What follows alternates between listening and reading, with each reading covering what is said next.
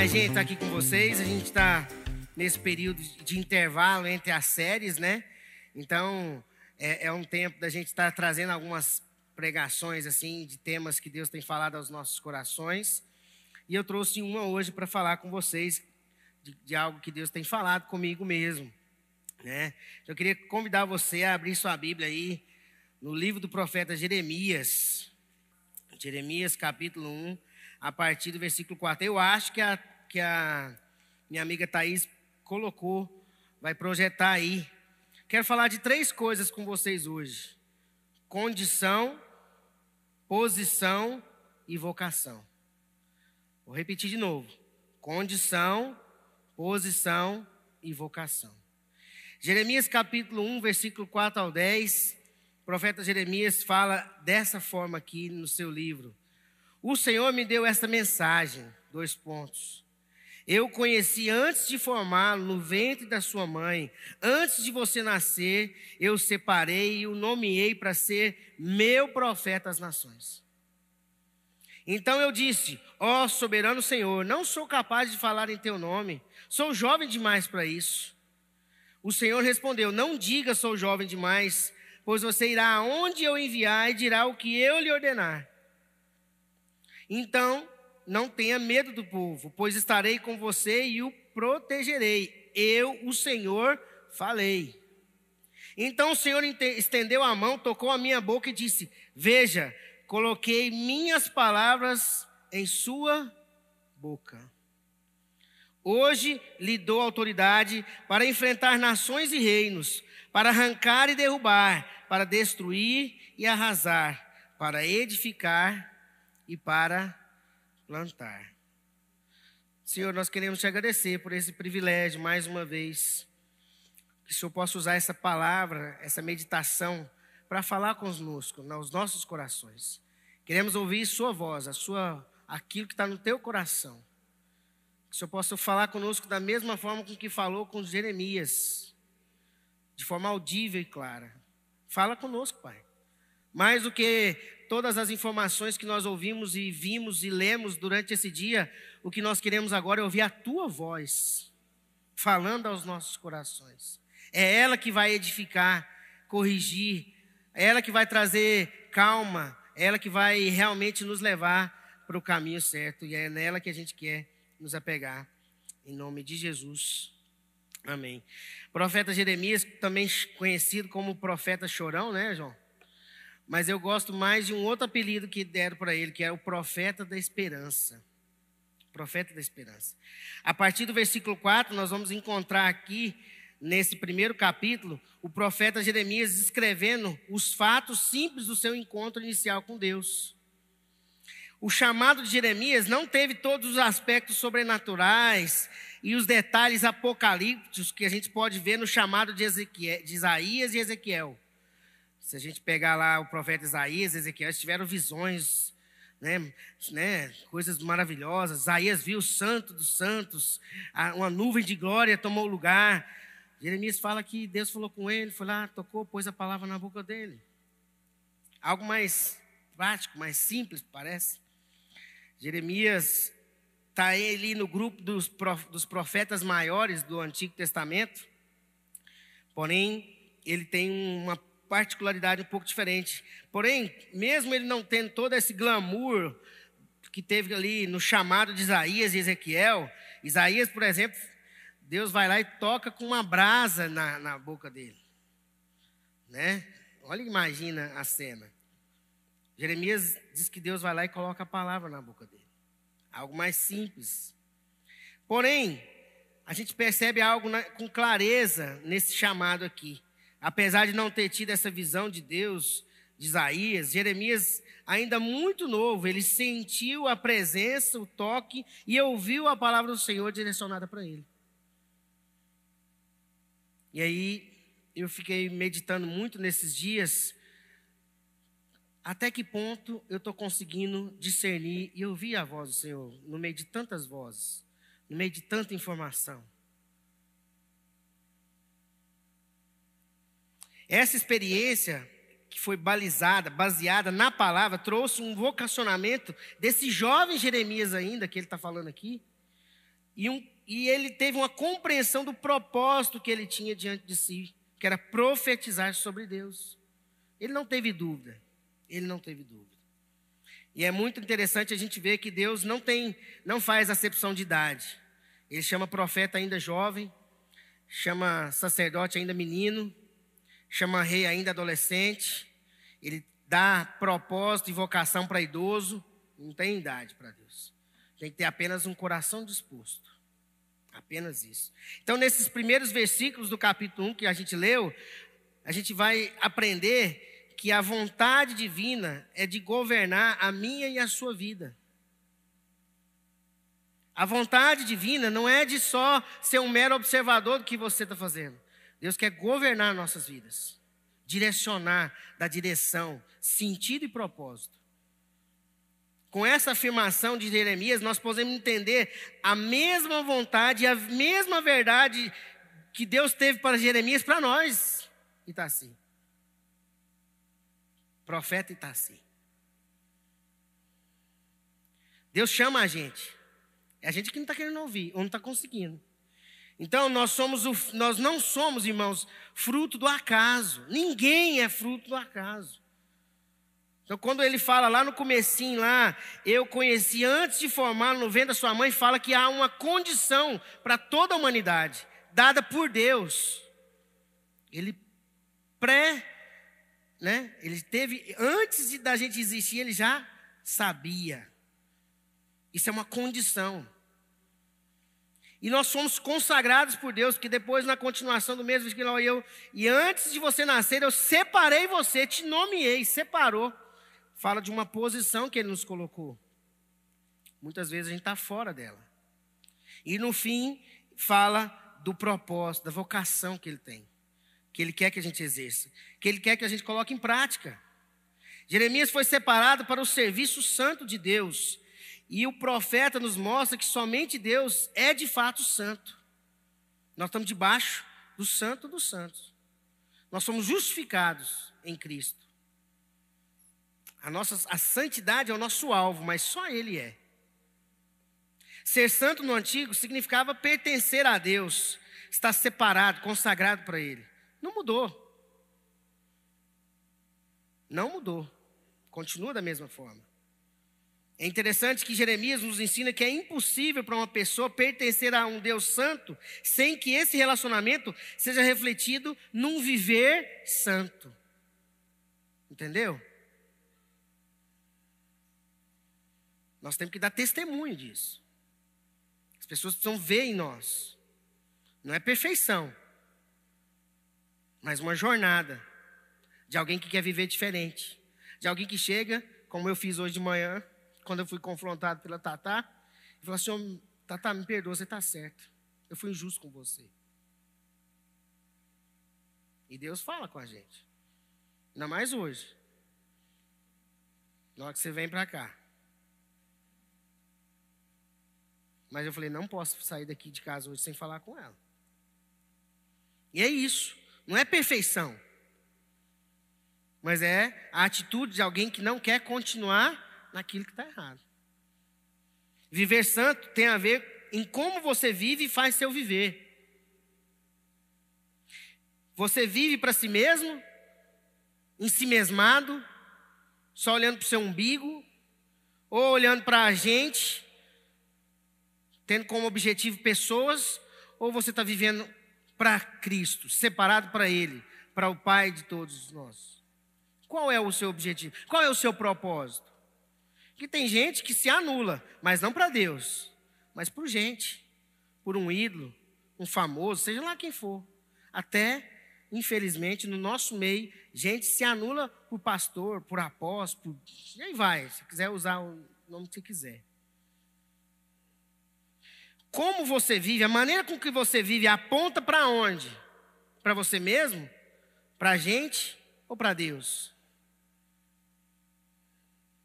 E aí, com base nisso tudo que eu estou pensando aqui, conversando com vocês, eu quero falar da primeira, do primeiro ponto. E o primeiro é a nossa condição, versículo versículo 5, a primeira parte: Antes que eu te formasse no ventre materno, eu te conheci. Todos nós fomos preparados, tecidos, criados e planejados e formados por Deus. Ninguém em nenhuma época foi, ou é, ou será um acidente de percurso, irmão. Isso é uma mentira maligna, diabólica. Mas hoje, quando eu estava lá na escola, fazendo a, a, o catavento com a MPC, o Josiah estava lá comigo. Eu vi vários meninos, meninos, com menos de 15 anos, com conflito. Conflito, conflito de identidade. Então o inimigo é sagaz, ele vai lá cedo, lá cedo que ele tenta derrubar. E a gente tem que reforçar nos nossos filhos a identidade, quem eles são. Eles não são um erro, mas lá fora o inimigo está pegando, deixando em dúvida o coração das pessoas. Sou um erro, sou uma falha. Um menino hoje virou para mim: eu preciso perdoar, mas não dou conta. Mas, mas por que, meu filho? Eu não dou conta de perdoar. Mas por que você não dá conta de perdoar? E ele disse para mim: porque eu ouvi que eu não deveria ter Olha o que eu ouvi hoje de manhã, com essa palavra para pregar hoje para vocês. Davi entendia isso quando ele disse lá em Salmo 139, versículo 14: Graças te dou, visto que de modo assombroso, maravilhoso, assombrosamente maravilhoso eu fui formado.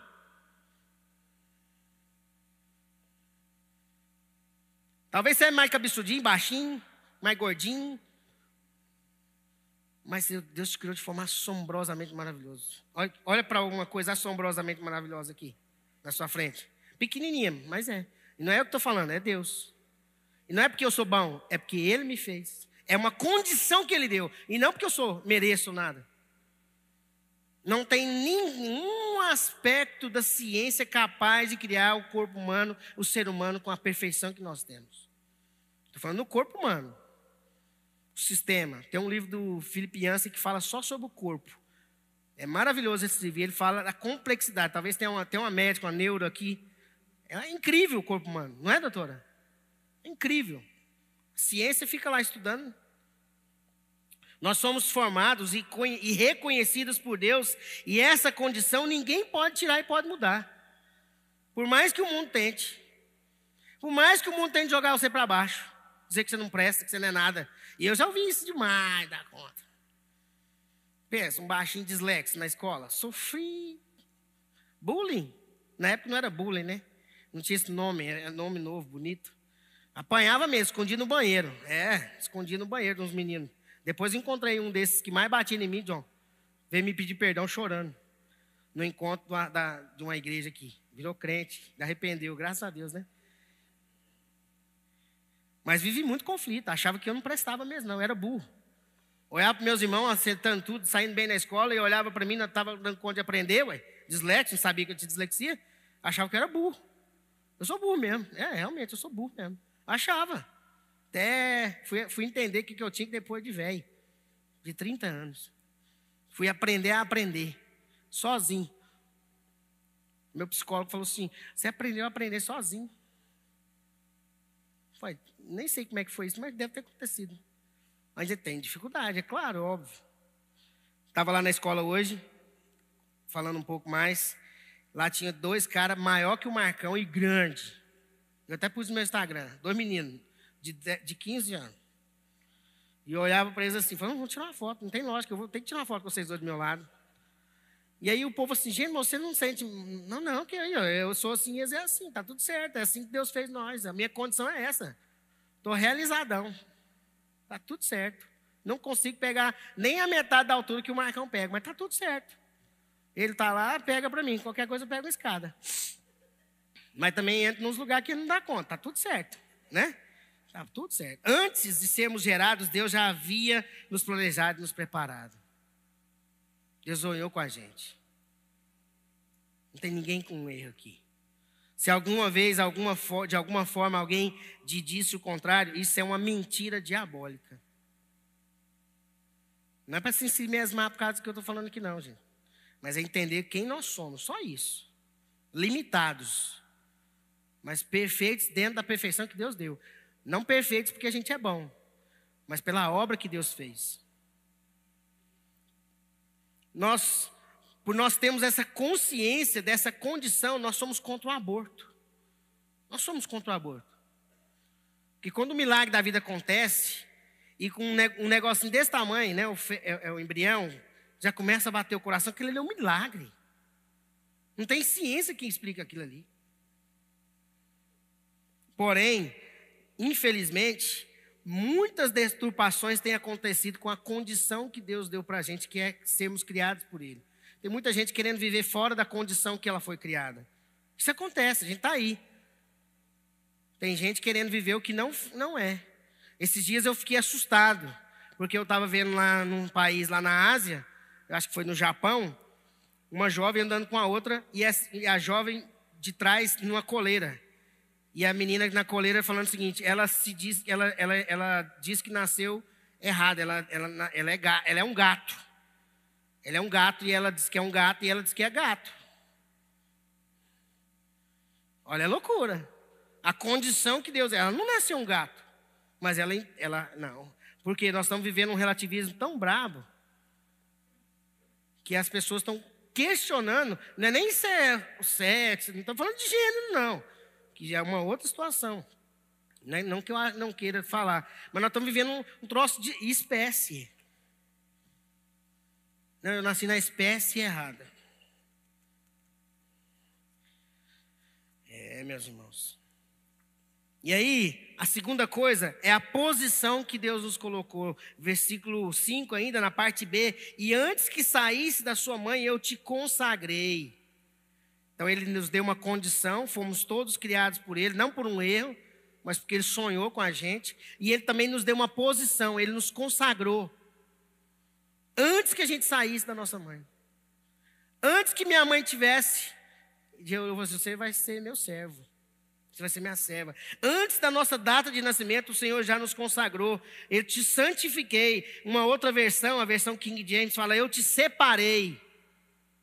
Consagrar e santificar tem o sentido de separar para Deus.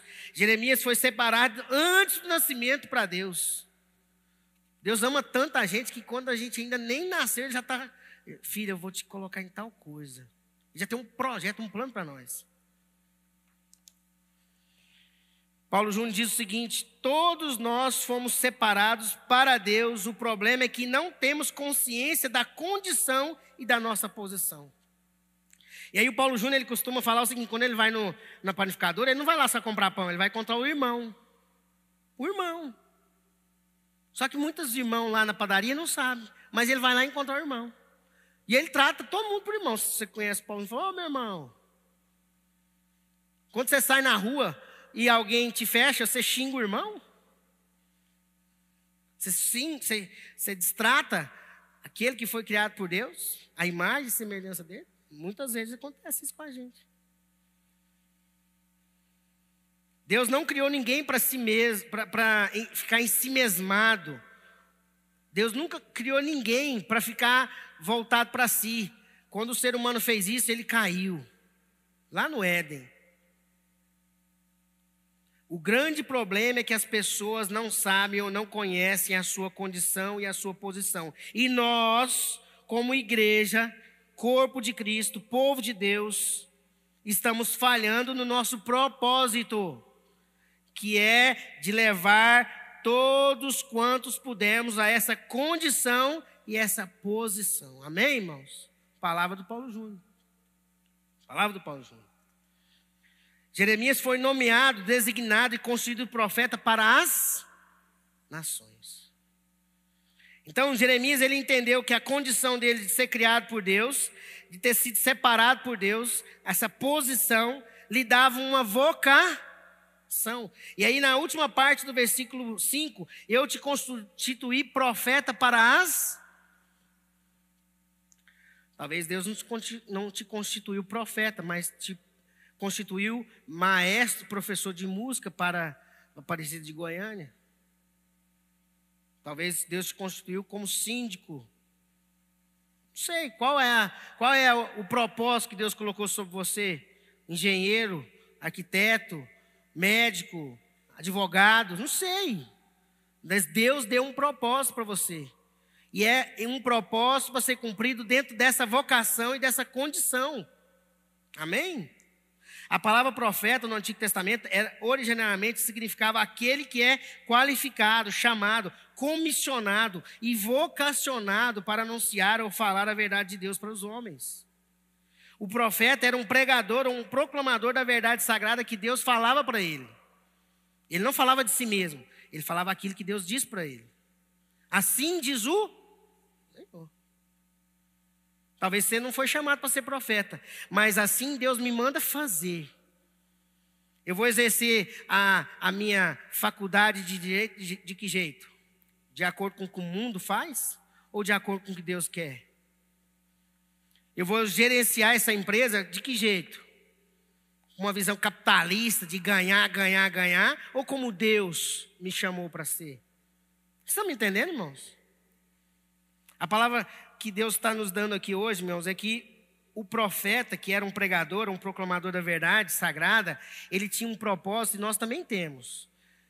Jeremias, na condição e posição que ele recebeu de Deus, deveria profetizar, dizer, anunciar e proclamar a verdade sobre Deus, não sobre ele, e não sobre o rei para as outras pessoas à sua volta. É interessante isso, né, que olhando para isso tudo aqui, nós temos que pensar em nós.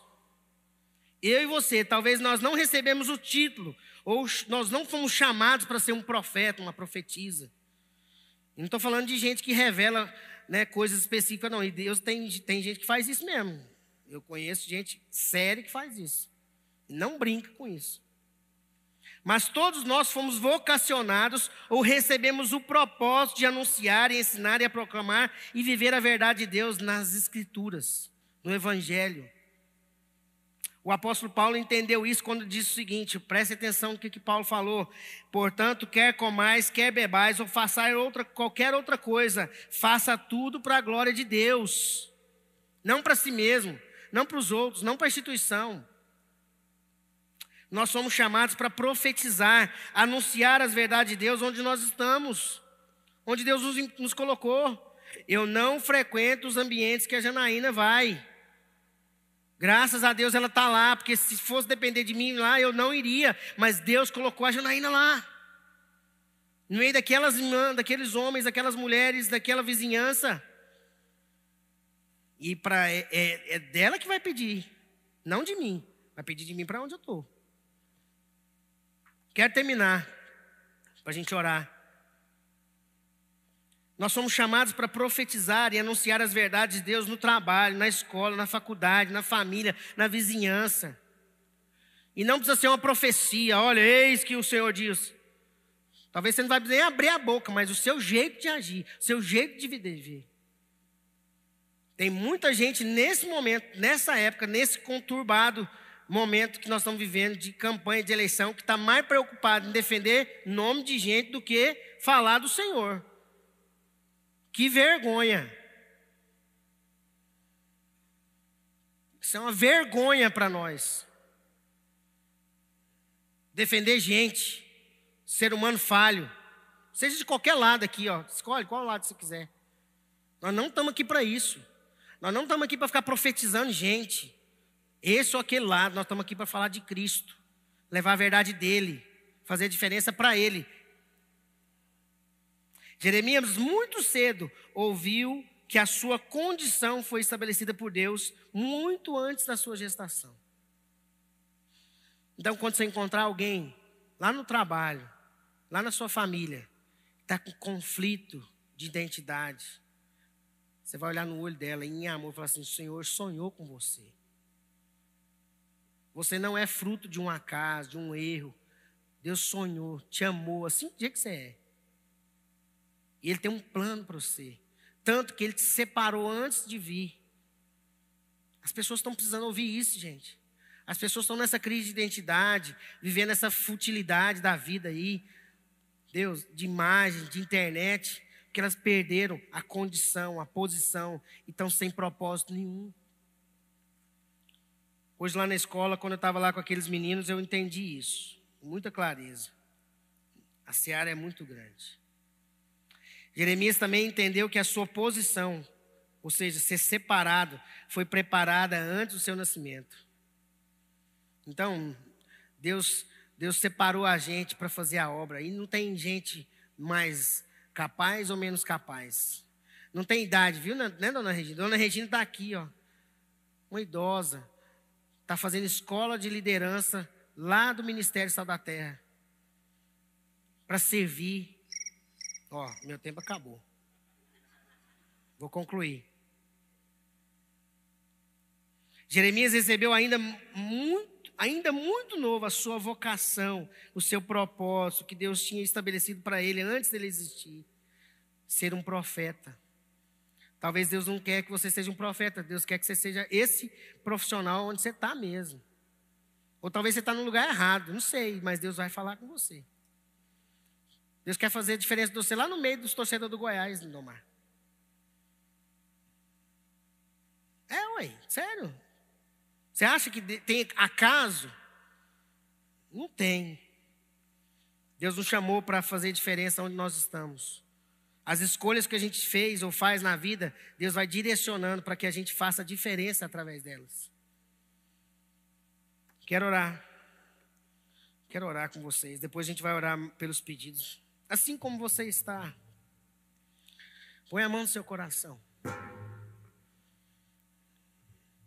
Talvez você vai falar para Deus, Senhor, eu, eu já duvidei que o Senhor sonhou comigo. Eu, eu olho para minha história e parece que eu sou um erro, mas o Senhor nunca falhou e nunca falhará. E eu sou realmente sonho do Senhor. Eu estou aqui porque o Senhor sonhou comigo. Eu estou aqui porque o Senhor queria que eu existisse.